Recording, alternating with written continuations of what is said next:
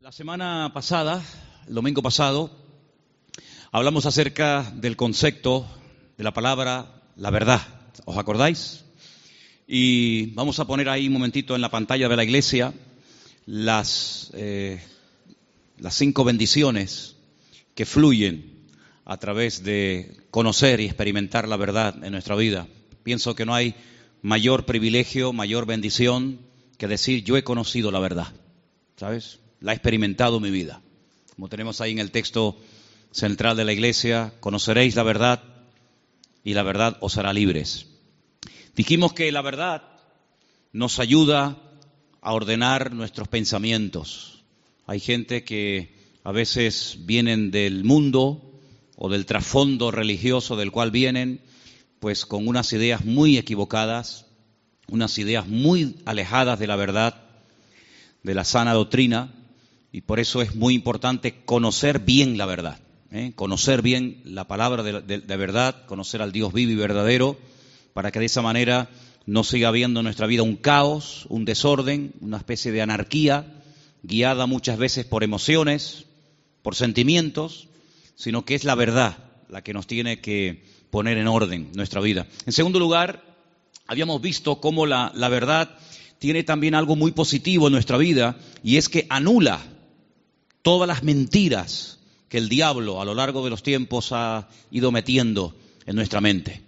No hay nada peor que creer en una mentira creyendo que es una verdad.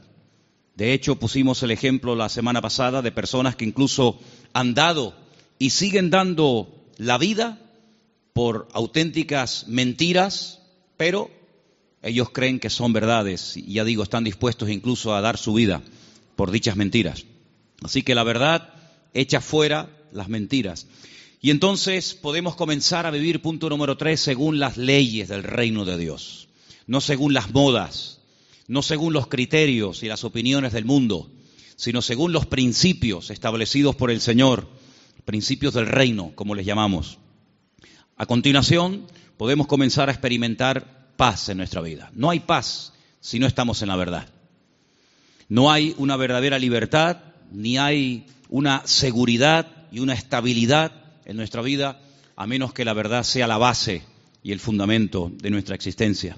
Y finalmente, dijimos que la verdad fortalece el espíritu, la mente y también, como no, le hace un favor muy grande al cuerpo. Y finalmente terminamos eh, compartiendo tres grandes verdades. Yo no sé cuántos de ustedes se acuerdan, pero yo dije que una de las verdades que quería compartir el domingo pasado es que la verdad se puede conocer, la verdad se puede experimentar porque la verdad tiene nombre y el nombre de la verdad es Jesús. Jesús dijo, yo soy el camino, yo soy la verdad y yo soy la vida. Y si eso es verdad, y vimos que la segunda verdad es que Él volverá, y la tercera verdad dijimos que Dios no miente, ¿eh? basándonos en el texto del libro de Números, capítulo 23, verso 19. Dios no es hijo de hombre para que mienta. Lo que Dios ha prometido, y todo lo que Dios ha prometido es verdad, se va a cumplir. ¿eh? No es una especie de, de trampa, una especie de truco donde dice, bueno, te prometo esto, pero a la hora de la verdad no es verdad, no es así. Dios lo que promete, lo cumple, porque Dios es un Dios de verdad. ¿Cuántos dicen amén? Quiero llevarles al Salmo 139, porque en esta tarde vamos a compartir, vamos a meditar sobre tres verdades más. Y la primera está basada en el Salmo 139 a partir del versículo 7. Es un salmo muy, muy interesante porque encontramos en él tres atributos que son única y exclusivamente de Dios. No son atributos ni características del ser humano. Estas tres eh, cualidades o características solamente, solamente las tiene Dios. Y en este Salmo 139 aparecen estas tres. Hay salmos que aparece una, en otros salmos aparecen dos, pero en este casualmente, el Salmo 139, podemos encontrar la omnisciencia de Dios. Es decir, Dios todo lo sabe, todo lo conoce, pasado, presente, futuro, Dios lo sabe perfectamente. Y, y eso lo encontramos en este salmo. Encontramos la omnipresencia de Dios, es decir, Dios está en todas las partes al mismo tiempo. No significa que si está en un lugar se ausenta de otro, sino que la presencia de Dios lo abarca todo. Él está en todas partes, que no es lo mismo que decir en todas las cosas. ¿eh? Eso sería una aberración, decir que Dios está en las cosas. Dios está en todas partes, pero Dios no está en las cosas. Porque si estuviera en las cosas, pues que, creeríamos en el panteísmo, de tal manera que gente se puede acercar a Dios a través de una oración a un árbol, otros a una estrella, otros a la tierra, etcétera, etcétera. Dios está en todas partes, pero no significa que esté en las cosas, de una forma visible, ¿no? Y finalmente, la omnipotencia de Dios. Dios no tiene ningún tipo de limitaciones, ni de espacio, ni de tiempo. Por eso encontramos a Dios con una definición muy breve, pero muy profunda. Es la profundidad de la sencillez de Dios. Que Dios es espíritu. No lo limita el tiempo, no envejece, no caduca. La Biblia ha sido escrita en un lenguaje humano donde aparecen muchas figuras eh, retóricas para explicar lo que Dios es y lo que Dios hace. Y hay una figura muy común en la Biblia que es que se llama antropomorfismos y es utilizar elementos del cuerpo humano para hablar de aspectos o características de Dios. La Biblia dice o habla del brazo del Señor, sobre quién ha creído nuestro anuncio y sobre quién se ha manifestado el brazo del Señor. La Biblia habla de los ojos de Dios, la Biblia habla de la mano de Dios, pero son simplemente eso, antropomorfismos, es utilizar un lenguaje conocido, un lenguaje humano, ¿verdad? Distintas partes del cuerpo, para describir la naturaleza de Dios en la vida de, su creación, en la vida de los seres humanos. Hemos oído a veces escuchar como que la naturaleza tiene el libre albedrío de hacer cuanto quiera, y no es verdad. Las leyes de la naturaleza las estableció Dios desde el principio de los tiempos. Fíjense qué curioso que todas las leyes que el hombre ha ido descubriendo con el paso del tiempo son leyes que estaban ocultas a los ojos del hombre, el hombre no las ha eh, inventado, simplemente las ha descubierto, ¿verdad? Pero son leyes que Dios estableció desde el principio de los tiempos. Y uno de los libros más profundos de la Biblia, que es el libro de Job, encontramos el peso de la tierra, encontramos los nombres de algunas constelaciones y estrellas, encontramos cómo el viento pesa, ¿verdad? Cosa que no se descubrió hasta muchos siglos después, y encontramos muchas cosas muy interesantes acerca de las leyes de la creación.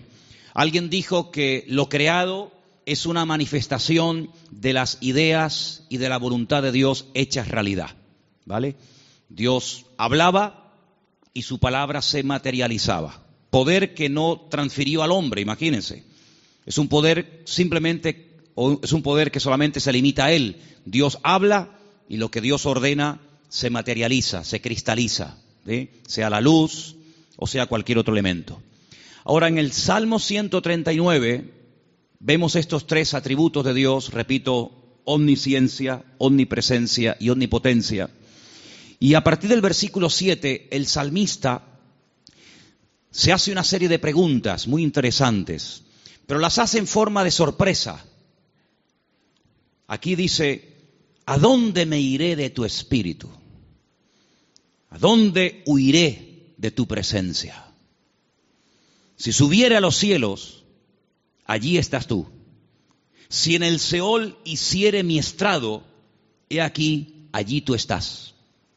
Si tomare las alas del alba y habitare en el extremo del mar, aún allí me guiará tu mano y me asirá tu diestra.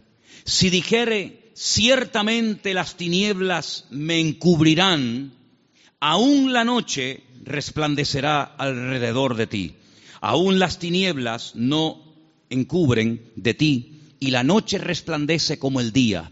Lo mismo te son las tinieblas que la luz. ¿Cuántos dicen amén? Ahora, en la Biblia encontramos a ciertos personajes que por las circunstancias que estaban atravesando no les quedó más remedio que huir y esconderse de las personas que querían quitarles la vida. Por ejemplo, piensen en Moisés. Cuando él tenía 40 años, dice la Biblia que él, eh, para eh, mediar en una disputa, en una pelea, dice que él se levanta contra un egipcio y lo mata y lo oculta. Pero aparentemente se ve que su crimen, su asesinato no quedó, no quedó digamos, eh, oculto. Y al día siguiente alguien le dice, ¿me vas a matar a mí? Como ayer mataste al egipcio. Y esto le produjo un pánico, le trajo un miedo tan grande a, a Moisés que dice que tuvo que huir al desierto. Y se ve que no lo encontraron. Se ve que el faraón, que a lo mejor intentó encontrarlo, fue todo en vano, porque pasó 40 años en el desierto y la Biblia no dice en ningún momento que a, Moisés lo localizaron y lo llevaron a Egipto y lo sentenciaron. Por lo tanto, supo huir y se escondió, pero tuvo que huir. Tenemos, por ejemplo, el caso de David. David es un joven que recibe el llamado de Dios, la unción, el respaldo de Dios siendo muy joven. El profeta Samuel derrama sobre él aquel cuerno lleno de aceite que tipificaba la unción que él tendría el día de mañana para ser el segundo rey de Israel. Y dice la Biblia que durante muchos años, muchos años, David tuvo que huir y tuvo que escaparse y esconderse, porque Saúl estaba obsesionado con quitarle la vida. Y se ve que lo hizo bien, por supuesto, la bendición de Dios también estaba con él, porque Saúl nunca lo encontró, a pesar de que muchas veces estuvo muy cerca de echarle mano, incluso hasta de quitarle la vida. Así que vemos que hay hombres en la Biblia, seguramente hay otros, que tuvieron en momentos puntuales de la vida que huir. Pero lo que me llama la atención es que estas personas huían de hombres y fueron capaces de ocultarse de esos hombres, sea Faraón, sea Saúl, que querían quitarle la vida. Pero lo curioso es que en el primer libro de la Biblia, el libro del Génesis, el primer hombre intenta jugar al escondite con Dios. Porque dice la Biblia que cuando Adán peca, se esconde de Dios. Como si Dios no supiera dónde está. Es decir, Adán está tratando a Dios como si fuera un hombre. Así como Saúl no pudo encontrar a David porque sabía dónde esconderse, y así como Moisés se supo meter en el desierto y no, y no lo encontraron, Adán creía que se podía ocultar de Dios. Sin embargo, el Señor sabía perfectamente dónde está. Me llama la atención que cuando leemos el libro del profeta Jonás, en el capítulo 1, dice la Biblia que él recibe un llamamiento para ir a predicar a una tierra extranjera, a la capital del imperio de Asiria, la ciudad se llamaba Nínive, pero él no quería ir, porque él sabía que si la, la gente se exponía a la palabra y se arrepentían, Dios los iba a perdonar. Y como él no quería que Dios los perdonara, sino que los castigara y los destruyera, pues dice, no voy a predicarles. Y como no van a tener la opción de arrepentirse, pues que se mueran. Y entonces dice que desciende a una ciudad que en la Biblia se llama Jope, pero que en la actualidad se llama Jaffa, y dice que toma un barco para huir, huir de la presencia del Señor. Bueno, hay un momento en el que los marineros le preguntan, ¿qué haces aquí? ¿Cuál es tu nacionalidad? Y dice que los marineros se dieron cuenta de que él intentaba huir de la presencia del Señor. ¿Eso qué significa? Bueno, en ese momento, y hasta siglos más tarde, se creía que Dios donde estaba y donde Dios vivía y moraba era en Jerusalén, en el templo que estaba en el monte Moriah. Y cuanto más lejos me alejara de Jerusalén, y si encima me monto en un barco y me voy mar adentro, pues es como que la presencia de Dios la dejo atrás y Dios pues no me, no me encuentra. Yo estaba leyendo hoy justamente el libro de Jonás y hay una canción que nosotros cantamos en la iglesia, parte del Salmo 118, que dice, desde la angustia invoqué al Eterno y Él me oyó. Y, en la oración, en la oración que Jonás hace desde el vientre del gran pez, pues dice la Biblia que él dice, desde la angustia invoqué al Eterno y él me respondió. Así que el Salmo 118, Jonás lo sabía perfectamente, pero el 139 se ve que se olvidó. Porque el 139, el salmista dice, ¿a dónde me voy a esconder? ¿A dónde voy a huir de tu presencia? Vaya a donde vaya. sea hacia arriba, sea hacia abajo, sea a la izquierda o sea a la, derecha, nunca podré huir de tu presencia, porque él tenía bien claro el concepto de la omnipresencia del Señor. ¿Cuántos dicen amén? Ahora, esta gente huía en, en el sentido negativo, pero hermanos, esto nos tiene que producir un gozo y una alegría a todos y a cada uno de nosotros enorme, inmensa. ¿Sabéis por qué? Porque vayamos a donde vayamos, no importa las circunstancias en las que nos encontremos, la presencia del Señor siempre, siempre estará a nuestro lado. ¿Cuántos dicen amén? No importa si te encuentras en una cárcel, allí el Señor sabe que estás. ¿O acaso nos hemos olvidado de que una noche bien, bien tarde Pablo y Silas cantaban, los presos les oían, pero no solamente los presos les oían, sino que el Señor en el cielo también les oía y dice que los liberó de una forma tremenda. ¿Cuántos dicen amén? Dice la Biblia que cuando estaba en la tempestad, al día siguiente, cuando llevan ya más de 20 días en ayuno, sin ver estrellas, sin ver sol, perdidos, desesperados en medio del mar Mediterráneo, se levanta el apóstol Pablo y dice, no tengan ningún temor, porque anoche estuvo en mi camarote el Señor y me dijo que si nos mantenemos unidos, nadie va a perder la vida. Luego lo vio en la cárcel y también lo vio en la tempestad. Pero también se acordó de que en el desierto había un viejito llamado Moisés, que hacía 40 años que, se había, que había huido de Egipto y el Señor lo encontró. Y el Señor sabía que en aquel pozo, aunque los hermanos se tapaban los oídos y no querían oír los gemidos y los gritos de José, la Biblia nos enseña que el Señor siempre estuvo con José en el pozo y posteriormente en la cárcel. No hay ni un solo lugar donde nosotros vayamos en esta vida donde el Señor no esté a nuestro lado sino que incluso hay una promesa del Señor que nos dice, he aquí yo estoy con vosotros todos los días hasta el fin del mundo. Hoy estaba analizando, estaba echándome un rato la siesta y de repente, ¡pum!, me desperté como un resorte y me fui a, mi oficina y empecé a escribir todo lo que me venía a la cabeza. Y fíjate, me venía a la cabeza cuando Elías, huyendo, otro que, se, que huye también, en este caso no de un rey, no de un faraón, sino de una mujer llamada Jezabel, la reina perversa, esposa de Acab, que quiere matarlo. Dice que salió corriendo, huyendo para que eh, Jezabel no pudiera matarlo. Y dice que se mete dentro de una cueva. Y entonces dice que de repente se produce un terremoto tremendo, tremendo. A tal punto que dice que las rocas se parten por la mitad. Pero dice Dios no estaba en ese terremoto. Más adelante dice que viene un viento huracanado espectacular, tremendo, que lo arranca todo. Y dice, pero Dios no estaba allí tampoco. Y al final, después de muchos, eh, eh, digamos, eh, cosas de la naturaleza, dice que viene un viento apacible. Y él reconoce que en esa calma y en esa quietud estaba el Señor. Y me venía a la mente el, el capítulo 37 de Ezequiel, cuando dice que el Señor le permite ver un valle lleno de huesos secos en gran manera. Y dice que no se levantaban ni producían ningún temor porque no estaba el Espíritu de Dios dentro de ellos. Si como la Biblia dedica tiempo a decir dónde Dios no está, pero también la Biblia dice dónde Dios sí está. Por ejemplo, también apuntaba todas las veces que ocurren tragedias y desgracias en la vida. A continuación añade la escritura y dice, pero el Señor estaba con José. Qué maravilla.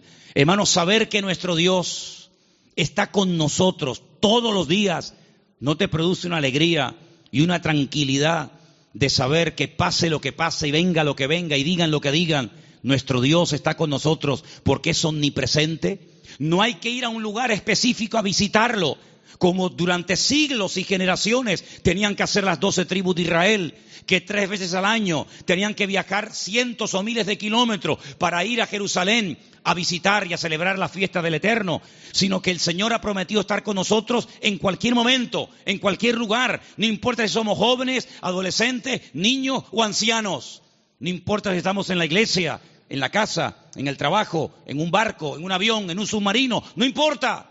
La presencia del Señor siempre estará a nuestro lado y eso significa que la protección del Señor siempre estará con nosotros. Esa es la primera verdad que quiero compartir con ustedes en esta tarde. Y si habéis prestado atención a la lectura, ¿cuál fue la lectura de hoy? ¿Cuál fue? Salmo 121. ¿Cómo empieza el Salmo 121? Alzaré mis ojos a los montes. ¿De dónde vendrá mi socorro? Ay, amigo. Cuando tú estás donde empezaban los peregrinos que iban a Jerusalén a celebrar las fiestas, cuando tú te pones en el principio de ese camino, allí en lo alto, en Galilea, y ves un camino estrecho, rodeado de unas, de unas eh, montañas gigantescas, y te explican que en esas montañas se ponían los ladrones y las bandas armadas para robarle las ofrendas y los diezmos que iban a llevar al templo a Jerusalén. ¿Cómo nos van a alzar los montes los peregrinos y decir, Señor, ¿de dónde vendrá nuestro socorro? No es que está implorando la ayuda de las montañas, no, porque el versículo siguiente dice, nuestro socorro viene del Señor que hizo los cielos y la tierra. No dará tu pie resbaladero, ni se dormirá el que te guarda. Él guardará tu salida y tu entrada desde ahora y para siempre. ¿Cuántos dicen amén? Hermanos, en estos tiempos en los que estamos viviendo, es importante que nos recordemos cada día el Señor, la presencia del Señor, la cobertura del Señor está a mi lado. ¿Cuántos dicen amén? Dile que está a tu lado el Señor, está con nosotros porque es un Dios fiel. Aleluya. Esa es la primera verdad que tenemos que tener presente en nuestra vida. Primera de Juan 5, 18, primer versículo que nos van a leer en esta tarde. Primera de Juan, capítulo 5, verso 18. Presten atención, por favor. Sabemos que todo aquel que ha nacido de Dios no practica el pecado, pues aquel que fue engendrado por Dios le guarda, y el maligno no le toca. El maligno, la promesa que dice, el maligno no le toca. ¿A quién no le toca? Al Hijo de Dios. ¿Y por qué no le toca? Porque está protegido. ¿Por quién? Por aquel que lo engendró. Nuestro Dios no solamente está, sino que está para defendernos, está para guiarnos, está para bendecirnos. No está dormido y hay que despertarlo, como en algún momento el profeta Elías les decía a los profetas de Baal, griten, griten, levanten la voz. Tal vez vuestro Dios está de camino o está dormido, cansado, se ha ido de viaje, sino que nuestro Dios está a nuestro lado, pero no de una forma pasiva, indiferente, sino que está a nuestro lado para pelear nuestras batallas y defendernos. ¿Cuántas veces hemos mencionado el pasaje de cuando el profeta Eliseo, no Elías, Eliseo, se encuentra rodeado de enemigos y su criado Giesi se lo comenta y le dice, estamos rodeados, nos van a matar. Y el profeta Eliseo ora para que el Señor le abra los ojos espirituales a su criado incrédulo, Giesi, porque le dice, más son los que están con nosotros que los que vienen contra nosotros. Y entonces él pudo ver por los ojos de la fe cómo la presencia del Señor estaba alrededor de aquella casa y aquellos que venían a matarlos al final quedan ciegos y ellos los tienen que guiar hasta salir de la ciudad. Hermanos, ese es nuestro Dios un Dios que ha prometido estar con nosotros todos los días, estemos también nosotros con Él todos los días. ¿Cuántos dicen amén? Segunda y gran verdad que quiero compartir en esta tarde, el poder inmenso, ilimitado del nombre del Señor Jesucristo. Marcos capítulo 16, versículo 17 al 18. Presten atención, por favor.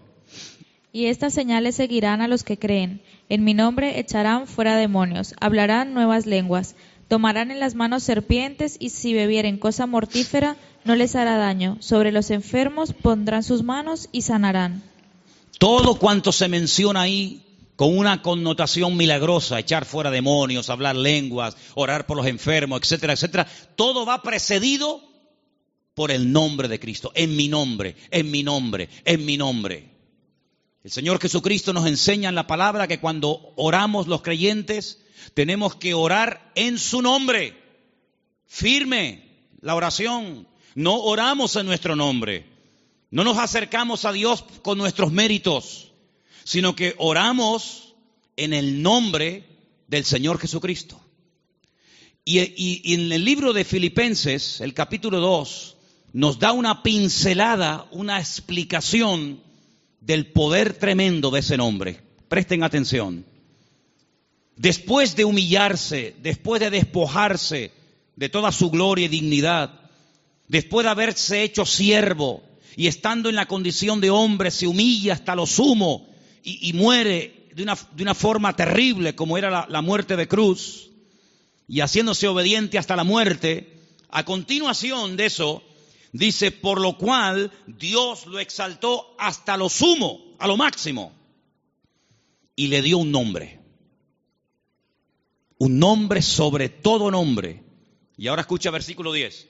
Para que en el nombre de Jesús se doble toda rodilla de los que están en los cielos, en la tierra y debajo de la tierra. Y toda lengua confiese que Jesucristo es el Señor para gloria de Dios Padre.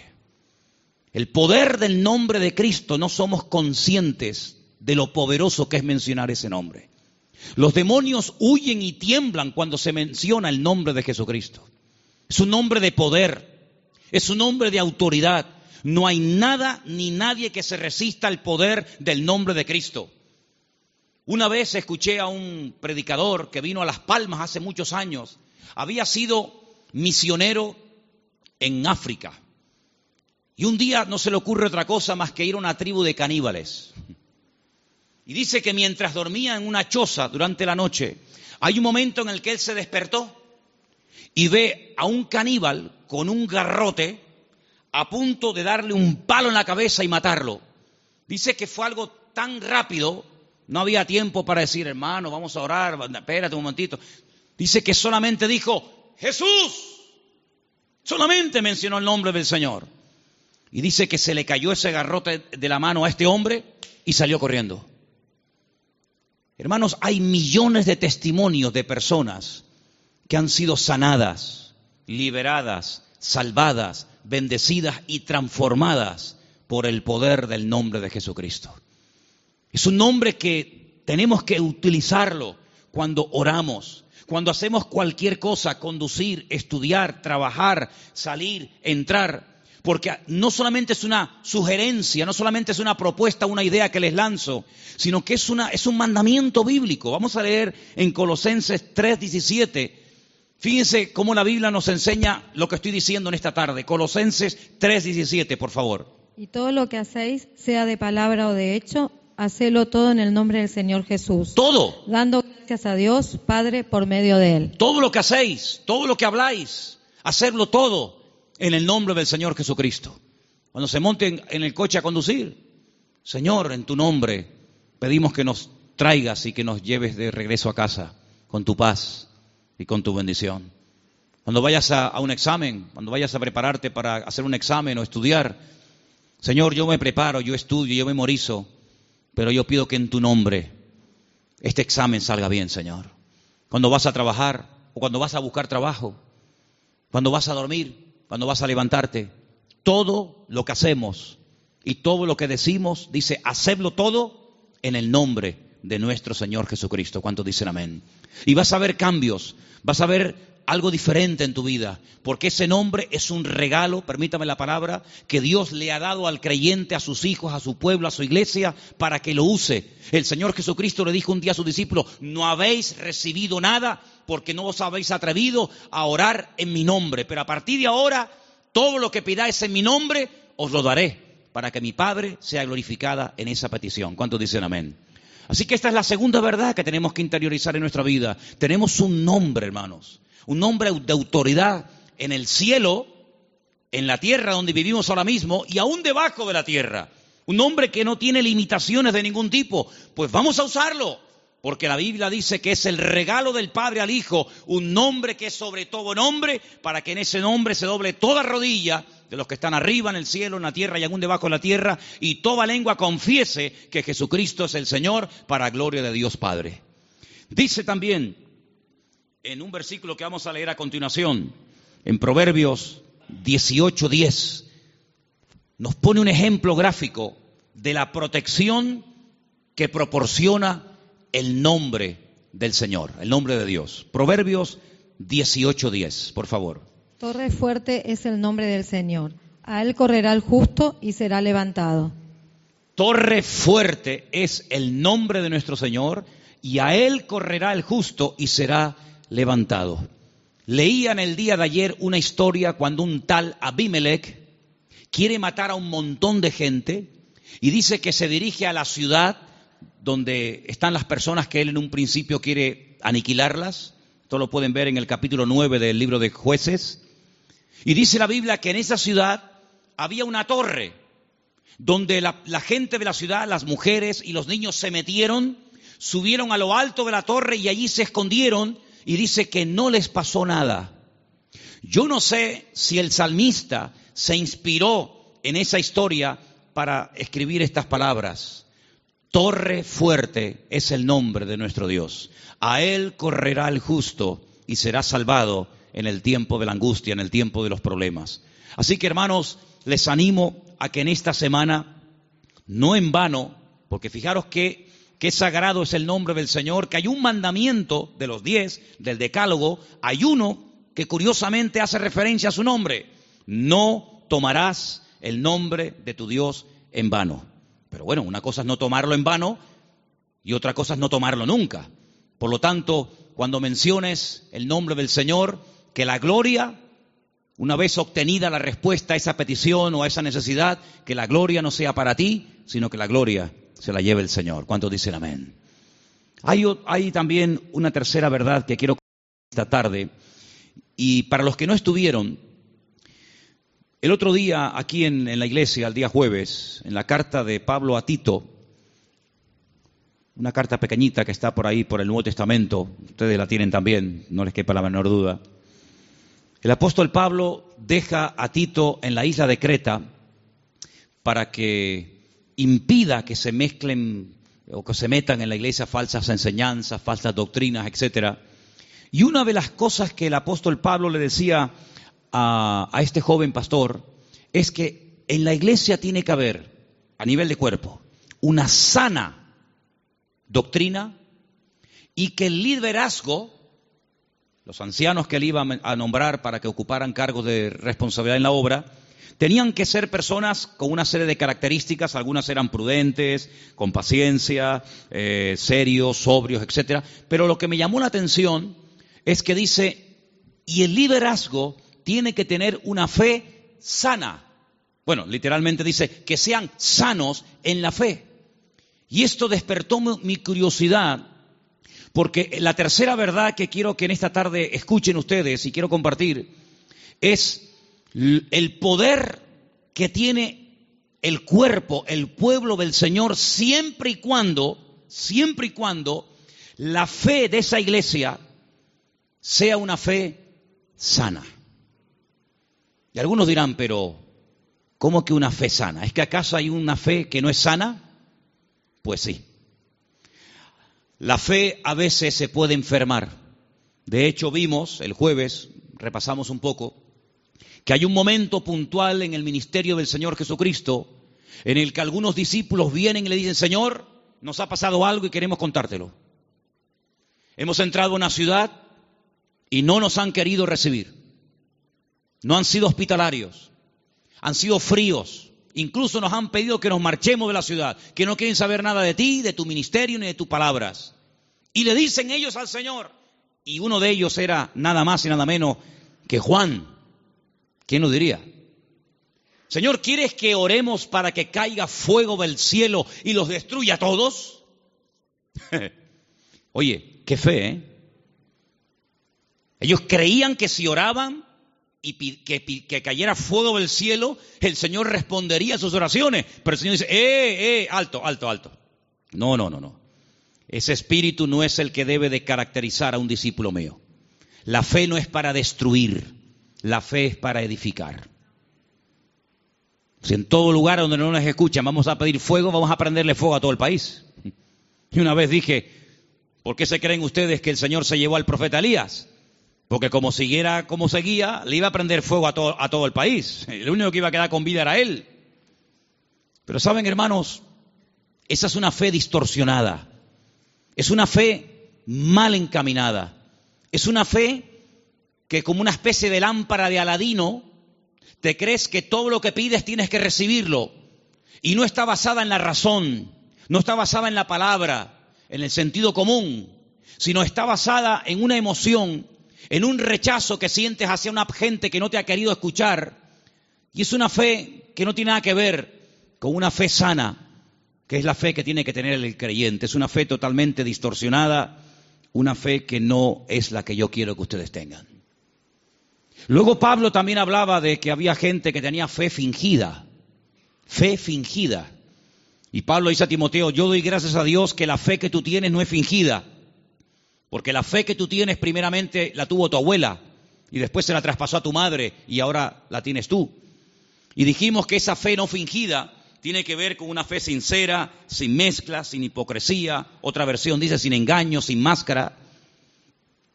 Hablamos también acerca de que hay fe, hay gente que tiene fe, pero es una fe muerta. Tienen fe, pero está muerta. ¿Y cuál es la fe muerta? La que no produce obras. Dice la Biblia, la fe sin obras está muerta.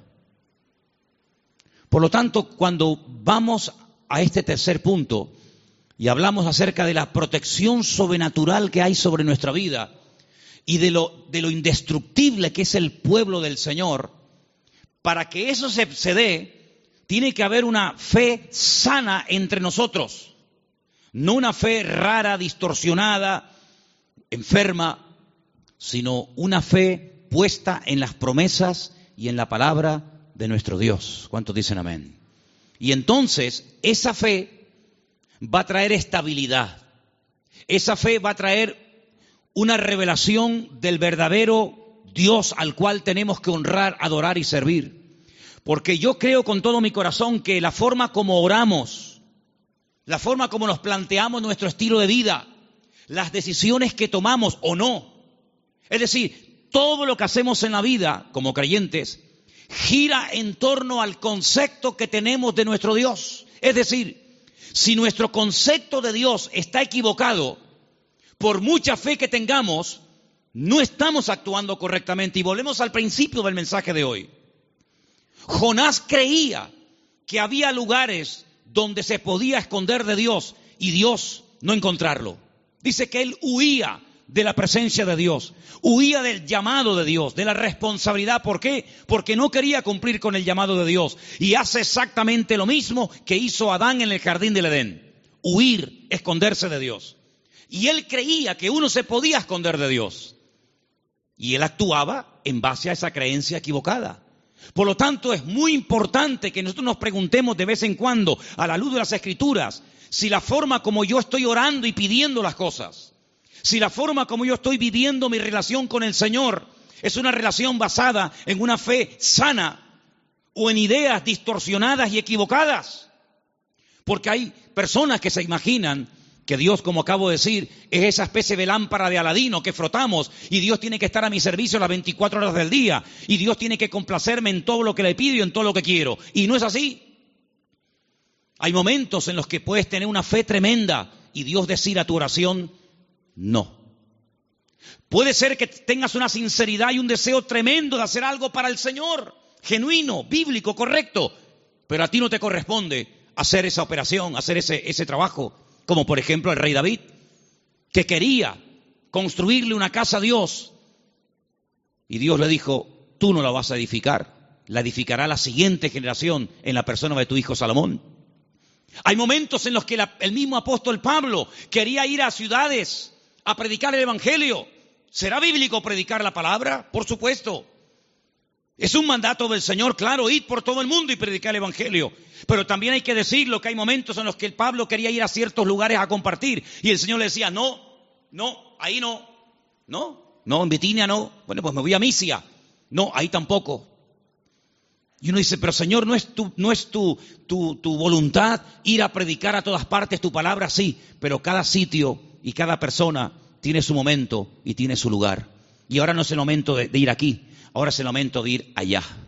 Y Pablo que era sensible a la voz del Espíritu, Pablo que era una persona que se dejaba tratar y moldear, pues no era un niño caprichoso con la pataleta que cuando no le das la chupeta se, pone a, a, montarte un lío tremendo, sino que decía, bueno, pues si no es por aquí, será por allá. En otras palabras, no se venía abajo, no se derrumbaba, no se desanimaba, sino que él seguía probando, probando, probando, hasta que al final encontró el lugar idóneo donde el Señor quería llevarlo y usarlo.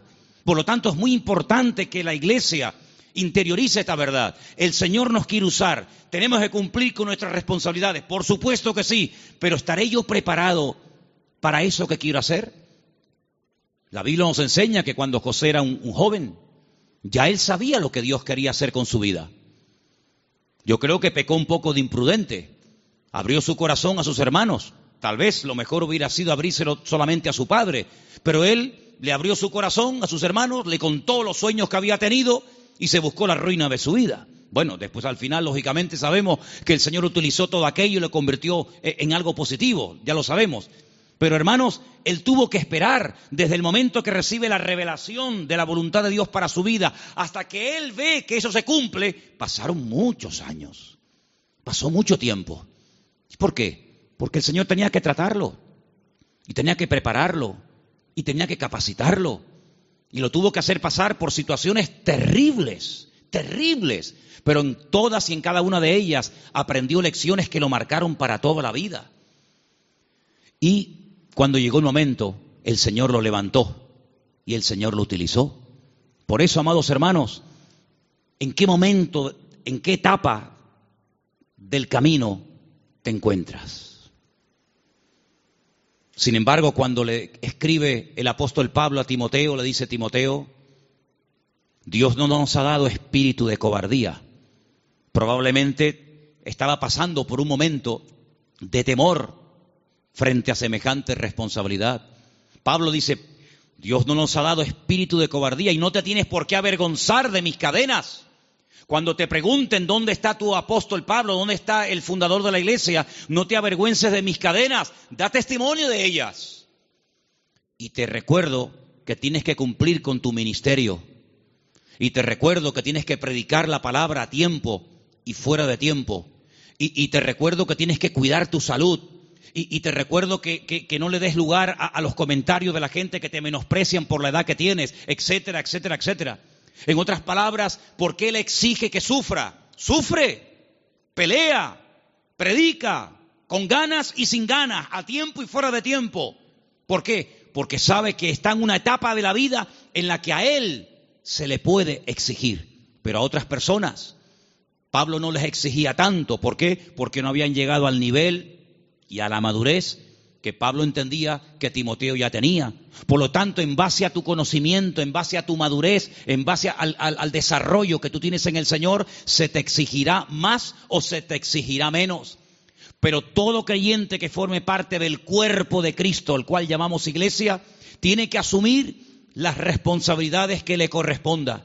Y yo, por ejemplo, en esta tarde, tengo aquí una pequeña lista de cosas en las cuales todos sí podemos, a pesar de que lleven poco tiempo o mucho tiempo, todos sí podemos cumplir con ellas. Por ejemplo, con la puntualidad. Yo doy gracias al Señor de que en esta iglesia, salvo raras excepciones, siempre se empiezan los cultos a su hora. ¿Sí o no? Ah, no, dicen que no. Ah. Hemos estado en algunas iglesias donde el culto se ha empezado media hora tarde. Y durante la predicación aún sigue entrando gente. Y decirnos algunos miembros de la iglesia, en esta iglesia siempre ha sido así. Es imposible empezar un día a tiempo. Bueno, yo doy gracias al Señor de que por lo menos en eso no somos eh, malos, ¿no? sino que generalmente solemos ser puntuales. Cuando se propone o se expone a la congregación un proyecto, una idea o algo, generalmente un altísimo porcentaje de la congregación responde eh, apoyando eh, dicha actividad o proyecto o lo que sea. En otras palabras, hermanos, la iglesia va a crecer en la medida en la que tú crezcas. La iglesia, cuando hablamos de iglesia, ¿qué es la iglesia? La iglesia eres tú, y tú, y tú, y cada uno de nosotros. Y la iglesia, ese concepto a veces tan abstracto, como dice la iglesia, ¿la iglesia qué es? Pues la iglesia eres tú. La iglesia tendrá la madurez de todos y cada uno de nosotros. Pero esa madurez, ¿dónde la aprendemos? ¿Aquí o ya venimos con ella de casa? Después del culto hoy, queremos reunirnos unos poquitos minutos con los padres de los chicos que en este momento, ahora, ahora mismo, están en la escuela dominical. ¿Por qué? Porque una de las cosas que tenemos que entender es que la iglesia, por ejemplo, en los domingos, la escuela dominical, es un refuerzo a lo que teóricamente los niños ya aprenden de sus respectivos padres en el hogar. ¿Cuántos dicen amén? Es decir, si ustedes no oran a la hora de la comida, difícilmente, por más que se lo enseñen ahora mismo las hermanas que están allí con esos niños, que hay que orar dándole gracias al Señor por la comida que entra por nuestra boca, si después durante la semana, que, es muy larga, hasta el próximo domingo, no ven a papá y no ven a mamá orando un momentito, dándole gracias al Señor por los alimentos, pues le vamos a hacer al niño, perdonen la palabra, un cacao, porque le estamos enseñando algo en la iglesia que luego ustedes no lo apoyan. Es decir, que lo que, aprendan aquí, luego vean la práctica en el hogar. ¿Cuántos dicen amén?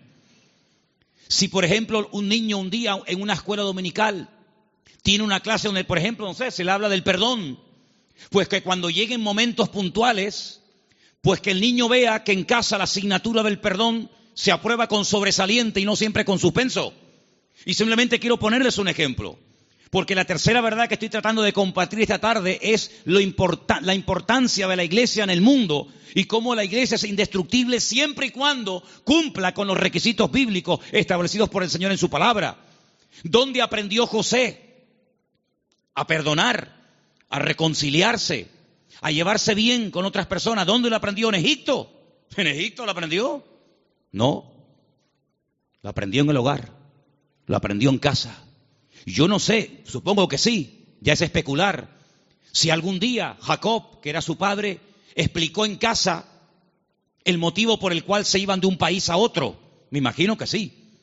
Yo me imagino que un día Jacob habrá juntado a Raquel, a Lea, a sus hijos, y les habrá dicho, chicos, nuestro tiempo se ha terminado con el tío Labán. Volvemos a Canaán. Y quiero contarles algo. Hace 22 años salí de mi, tierra y ahora volvemos.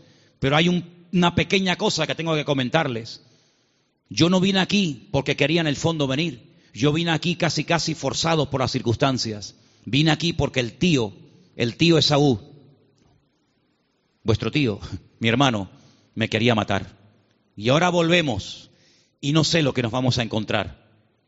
La Biblia dice que él toma una, serie de medidas, muy particulares, por cierto. Fue haciendo diferentes grupos, a las que menos amaba o con las que menos tenía, no sé, feeling, las fue poniendo por delante y, él, lógicamente, se quedó atrás, con la que él realmente quería y con sus hijos. Y le llega la noticia de que el tío Saúl viene con 400 hombres armados hasta los dientes. Y entonces él se va a la montaña a orar. Y es allí cuando tiene un encuentro con el Señor que lo cambió para toda la vida. Y es allí donde pelea con un ángel. Y dice la Biblia que allí donde Dios le cambia el nombre de Jacob por Israel. Y al día siguiente llegó el momento de la verdad, amigo. Llegó el momento de a ver qué pasa. O se acaba todo o empieza todo. Y allí se va José, perdón, allí se va así, José con su padre, con sus hermanos, y allí dice la Biblia que Jacob y Esaú se abrazaron, se perdonaron, se reconciliaron y todo se solucionó. Y allí estaba José. La primera vez en su vida que había al, Tito, al Tito Esaú.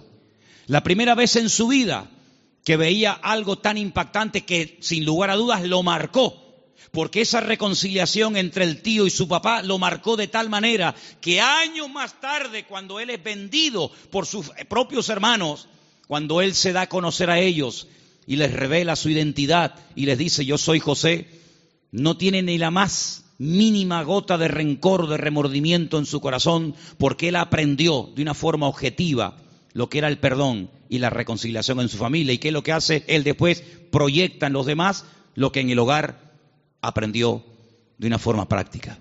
Por eso, amados hermanos, es muy importante que lo que ustedes aprenden en los cultos, lo que los niños aprenden en la, escuela dominical, luego durante la semana, se van a presentar muchas oportunidades para orar, para pedir perdón, para saber cómo reaccionar ante una situación. Y entonces ahí donde tenemos que trabajar en equipo. Porque la iglesia que entiende que, no somos solamente iglesia cuando nos reunimos aquí en Garcilaso de la Vega, número 13, y cuando apagamos la luz y, y arrancamos los coches y cada uno se va a su casa, dejamos de ser iglesia. No, seguimos siendo iglesia. Seguimos siendo iglesia. No en un lugar físico como este. La iglesia ahora se divide para multiplicar. La iglesia que se divide dentro es una ruina pero la iglesia que fuera, cuando termina el culto, se divide y se lleva la bendición de Dios, se divide, entre comillas, para después multiplicar y para extender la luz del Evangelio fuera. ¿Cuántos dicen amén? Por eso es muy importante que nosotros nos preguntemos y nos analicemos de vez en cuando cómo va el nivel de nuestra fe. Quiero ponerles un pequeño ejemplo de la Biblia, donde dice la palabra que un padre desesperado, un padre con un problema con un hijo que nada ni nadie puede solucionar, fue un día con toda la fe y con toda la sinceridad del mundo a pedir ayuda al Señor, pero el Señor no estaba. La Biblia dice que el Señor había pasado la noche en oración con tres de sus discípulos en la montaña. Pero bueno, ya que estoy aquí, aprovecho para que por lo menos los discípulos del Maestro oren por mi hijo. Y fue un fracaso. No resultó.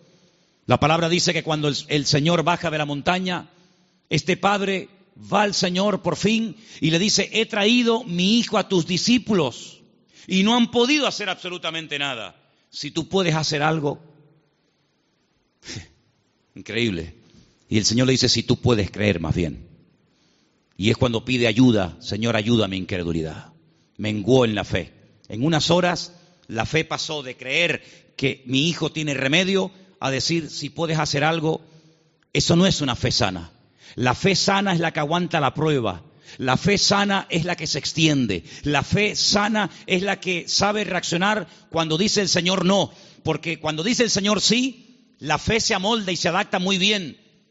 Pero cuando el Señor dice no, es donde verdaderamente se prueba la fe. Por eso dije el jueves, y quiero volver a repetirlo porque para mí fue algo muy importante, y es que una fe que no va acompañada de paciencia se convierte en tormento. Por eso hay gente que dice, yo he orado, y como tú dices, Manolo, en el nombre de Cristo, y tengo fe, y lo creo, y además creo que es bíblico lo que estoy pidiendo, pero Dios no me responde. Pero es que la fe sin paciencia se puede llegar a convertir en un tormento. Por eso una fe sana es la fe que va acompañada de paciencia. Y de ahí que el salmista diga, y volvemos a, mensajes de la semana pasada, encomienda al Señor tu camino, confía en Él y Él hará cuando lo crea oportuno. ¿Cuánto dicen amén? Por eso la iglesia, claro que es indestructible. Hay promesas que las puertas del infierno no prevalecerán contra el pueblo de Dios, pero siempre y cuando el pueblo de Dios se mantenga alineado y siempre y cuando el pueblo del Señor tenga ese mismo sentir. Permítame llevarles al libro de Filipenses, por favor. En la carta del apóstol Pablo a los filipenses, y mientras la buscan, decirles, amados hermanos, que esta carta se escribió desde la cárcel desde la cárcel en Roma. En el capítulo 4, en el capítulo 4 de la carta de Pablo a los filipenses, ustedes van a encontrar que el apóstol Pablo está hablando de gozo, de regocijarse.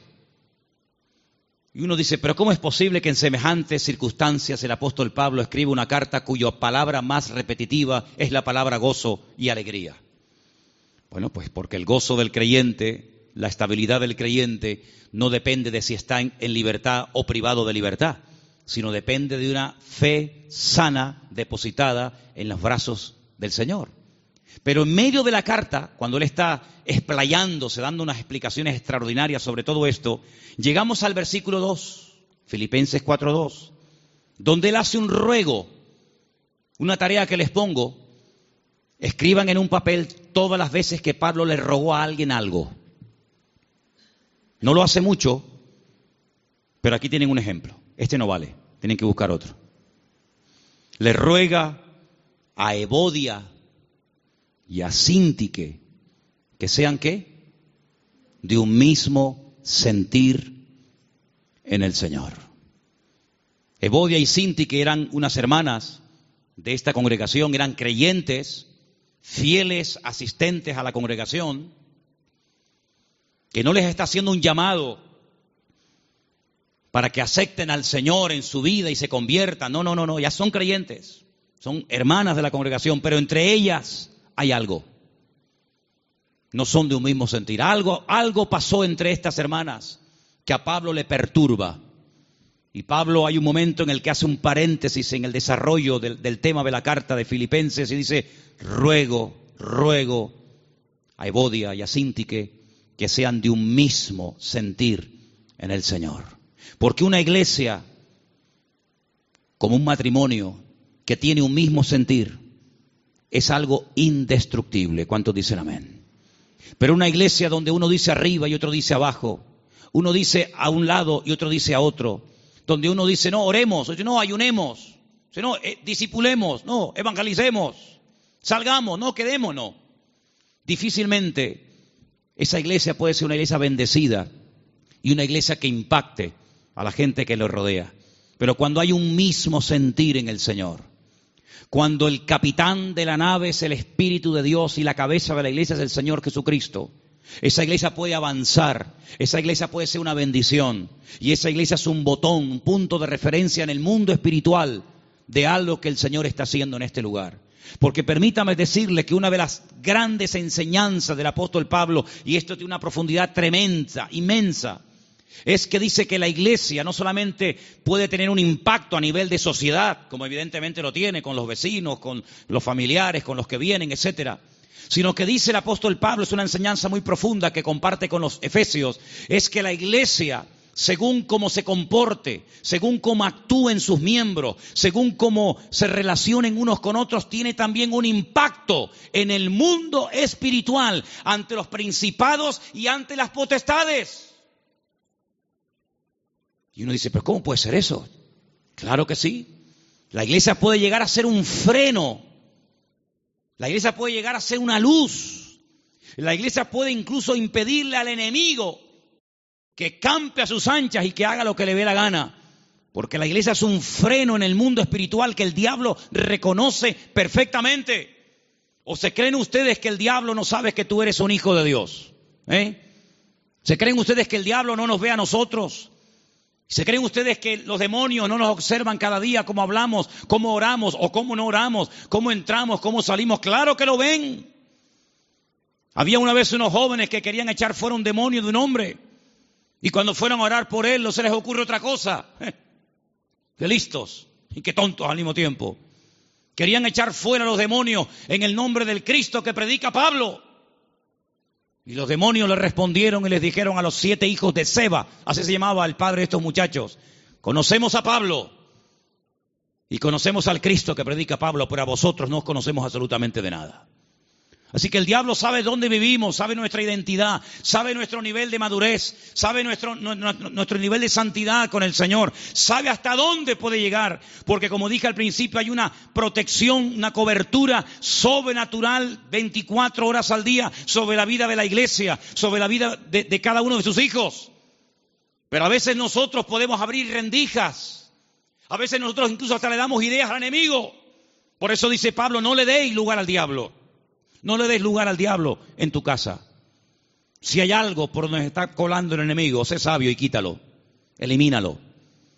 Si hay algo en tu vida que produce que, que entres en un picado, en un enfriamiento, en un apartamiento de la palabra y del Señor, aléjalo de tu vida. Rodéate de gente espiritual. Lee libros que te edifiquen y no que, que, te destruyan y te confundan más. Acércate a la palabra del Señor, busca al Señor. Porque cuando tú te metes en, la presencia del Señor, todo lo que tú aprendas, todo lo que tú recibas, todo lo que tú crezcas, después cuando vengas a la congregación, aunque no hayas abierto la boca y nadie se haya enterado que has entrado ni que has salido, te puedo asegurar que tu vida en el mundo espiritual produce un impacto. ¿Cuántos dicen amén? Y podemos tener el enemigo a raya simplemente con nuestra presencia. Por eso, amados hermanos, estas tres verdades la protección y la presencia del Señor permanente sobre nuestra vida, el poder y la autoridad del nombre de Jesucristo. Y la responsabilidad y el privilegio de formar parte del pueblo del Señor, que saben cómo lo define el Señor, saben cómo nos define nosotros el Señor. Real sacerdocio, nación santa, pueblo adquirido por Dios para que anunciemos las virtudes de aquel que nos llamó de las tinieblas a su luz admirable. El concepto que tiene el Señor de su iglesia es tan grande que dice, para mí, mi iglesia, tú y tú y tú y yo y cada uno de nosotros, Él dice, ustedes son mi cuerpo. Yo soy vuestra cabeza, pero vosotros sois mi cuerpo en la tierra. Somos los ojos, las manos, la boca de Cristo en esta sociedad donde Él nos ha puesto. Y amados, yo les digo algo, lo dije la semana pasada y lo quiero repetir ahora. El mundo está cambiando tan rápidamente que las iglesias van a ser lugares donde mucha gente desesperada, vacía, confundida y desorientada va a venir buscando ayuda. Porque miles de personas en su desesperación, en la pérdida de su trabajo, de salud, de marido, de familia, etcétera, ¿a dónde fueron? ¿A quién recurrieron? ¿A quién les pagaron? A muchos astrólogos, magos, santeros, brujos, adivinos, ¿sí o no? Mucha de esa gente que se ha llevado tremendas desilusiones, mucha de esa gente que ha perdido dinero, mucha de esa gente que se han llevado una desilusión tremenda y han visto que no han obtenido resultados, sino ha sido lo peor. El Señor nos va a poner a cantidad de gente en nuestro camino y llegará el momento cuando tú tendrás que darte cuenta de que tu vida proyecta una imagen en la sociedad en la que vivimos. Espero que nos podamos representar dignamente los unos a los otros. ¿Cuántos dicen amén? Les quiero hacer una pregunta. ¿Cómo se sentirían ustedes si yo mañana viniera al púlpito con el pelo de color verde? ¿No les gustaría, hermanos, un cambio de look en el pastor? Unos tatuajes, unas cadenas, unos piercing. ¿Cómo se llama eso que se pone en las orejas? No, zarcillos no, lo otro. ¿Eh? Dilataciones, unas dilataciones. ¿Qué les parece? Como que no, ¿verdad? Como que no.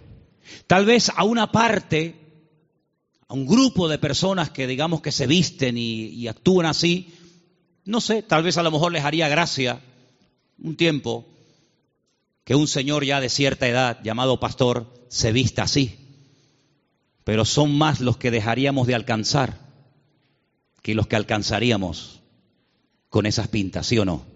Pues sabe una cosa, hermano, cuiden su imagen pública, porque usted, como hijo de Dios, tiene que dar una imagen sana y digna del Evangelio. No decimos, no, es que yo hago lo que me da la gana, porque yo lo siento así. Hermano, interiorice esta verdad en su vida la forma como usted habla con sus compañeros de trabajo, con sus clientes, con los amigos en el barrio, con tus familiares, etcétera. En cierto sentido, tú eres un embajador del cuerpo de Cristo, de la, de la iglesia del Señor, en medio de la sociedad en la que vivimos. Por eso cada vez que vayas a hablar, a decir algo, a opinar, a, aportar algo, piensa en esto. Lo que voy a decir te glorifica a ti, Señor. Lo hago en el nombre de Cristo. Tú lo harías y estarías contento con la imagen que estoy proyectando de ti. Estas verdades tienen que calar hondo en nuestra vida y tenemos que ser responsables, no solamente ante Dios, sino asumir que todo lo que hacemos y decimos en la vida tiene que ser hecho decentemente y con orden en el nombre del Señor. ¿Cuántos dicen amén? Vamos a orar. Cierra tus ojos en esta tarde. Ahí donde estás. Aleluya. Tenemos una protección y la presencia del Señor permanentemente a nuestro lado. Tenemos el nombre más poderoso que jamás ha existido y existirá, el nombre de Cristo Jesús. Y formamos parte del cuerpo de Cristo, de la iglesia indestructible del Señor. Que el Señor nos ayude, amados hermanos, a entender que estas verdades tienen que traer compromiso a nuestra vida. La verdad compromete. Y en esta tarde nos queremos comprometer con nuestro Señor y queremos decirle de todo corazón que nos ayude a crecer, que nos ayude a madurar en sus caminos. Aleluya. Queremos, con la ayuda del Señor, con la ayuda y la bendición de nuestro Dios, queremos agradarle en todo lo que hagamos y digamos. Cuida tu imagen pública y privada. Cuida tu vocabulario, tu entrada y tu salida. Cuida todo lo que hagas y digas. Porque a quien queremos representar dignamente es al Señor de señores y al Rey de reyes. Aleluya. Y adoramos a ti, Jesús. Tú eres digno de alabanza, Señor. En esta tarde hemos compartido tu palabra y sabemos que tu palabra no volverá a ti vacía. Queremos, Señor, en el santo y bendito nombre de Jesús, queremos, Señor, dar una imagen digna de ti, mi Dios. Guarda nuestras palabras durante esta semana, Señor, nuestras conversaciones. Trae madurez a nuestra vida, Señor Jesús. Y en esta tarde, Señor, invocamos tu nombre y pedimos que tu sangre, la sangre preciosa de Cristo Jesús, nos cubra y nos llene de tu gloria, Señor. Ahí donde estás, cierra tus ojos y ora al Señor y pídele, pídele fuerzas. Pídele su bendición, aleluya. Pídele al Señor que te cuide, que te use, que te pastoree durante estos días y que el Señor esté contigo a donde quiera que vayas cada día.